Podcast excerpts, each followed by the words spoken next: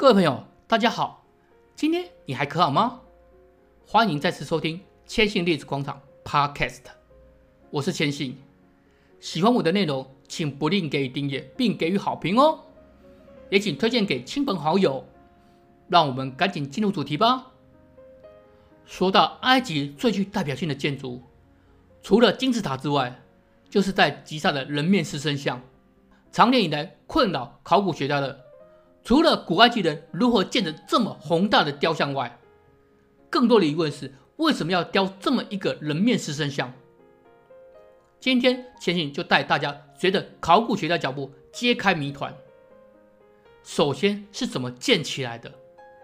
这么巨大，当然不可能像方尖碑是雕好运过来的。那要怎么建呢？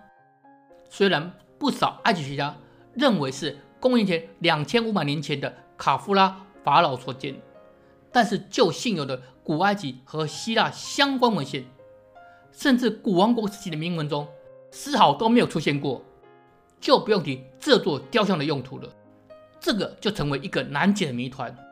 不过，在埃及新王国时期，人面狮身像被称为地平线上的荷鲁斯，也就是鸟头人身，为法老守护神。这个名字也出现在图特摩斯四世的祭梦碑中。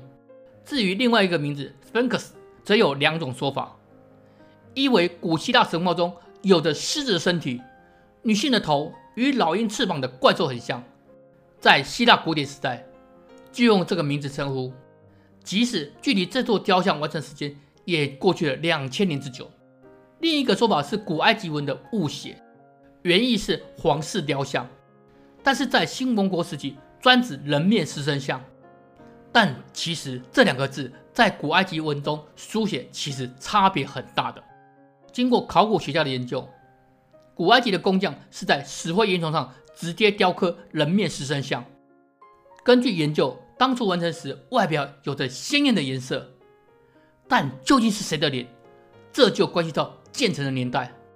会认为是卡夫拉建的，是因为是在他的金字塔前方，但是任谁都没有办法给出肯定的答案。建造的方式，根据考古学家看看，认为是采用一种网格状深槽结构，让他们能够有效率的将石灰岩开挖并雕刻。至于被挖出来的石头，就变成在人面狮身像面前的神庙的建筑材料。但是见到人面狮身像，有可能是来自古埃及的动物崇拜。但是在那之前，千信要告诉大家，人面狮身像可不止这一种。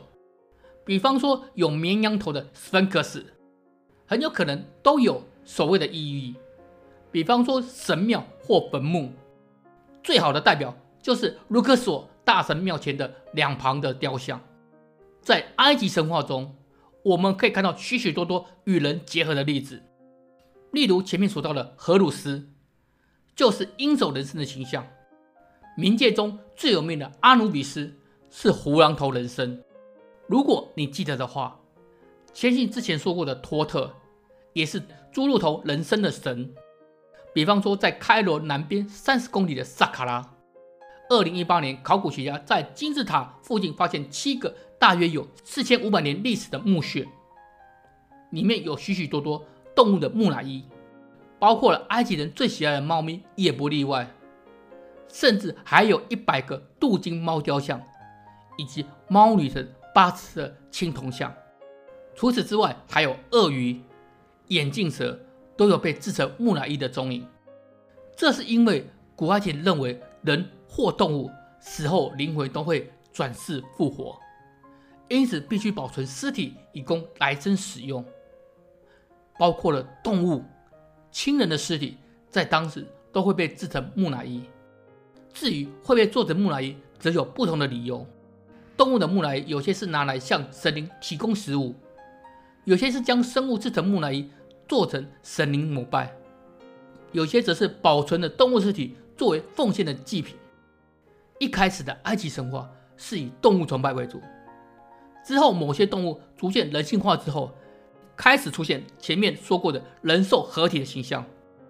根据埃及学家认为，拥有人身与狮身形象，就是兼有智慧与动物力量的象征。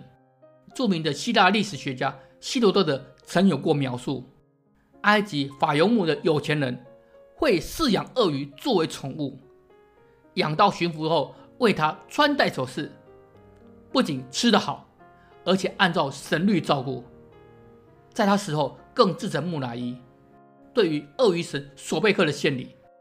这个神祇就是鳄鱼头人身，性格则是不可捉摸。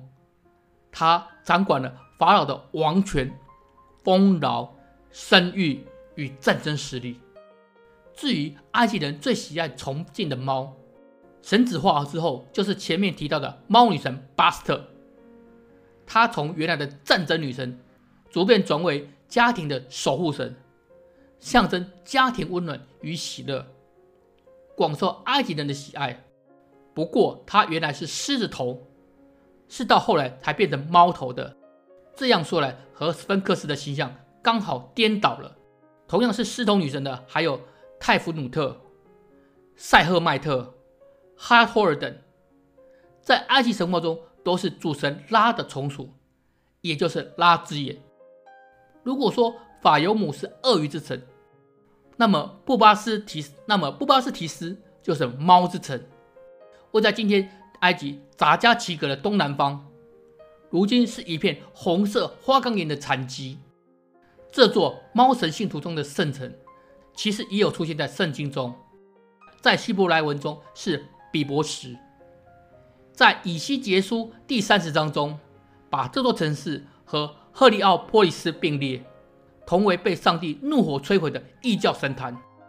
在这里岔开一下，如果有看过《钢弹 C》的动画的朋友，一开始的中立都市赫利奥波利斯就是用这个名字，最后也毁在战火之中。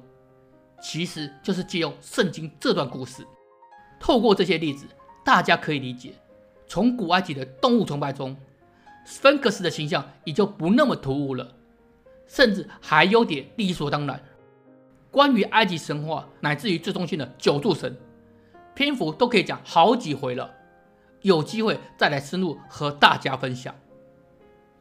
如果你喜欢千信所提供的内容，欢迎来到千信的历史广场 kshin 点 co 来看看。希望下次能和你分享更多更不一样的历史。拜拜。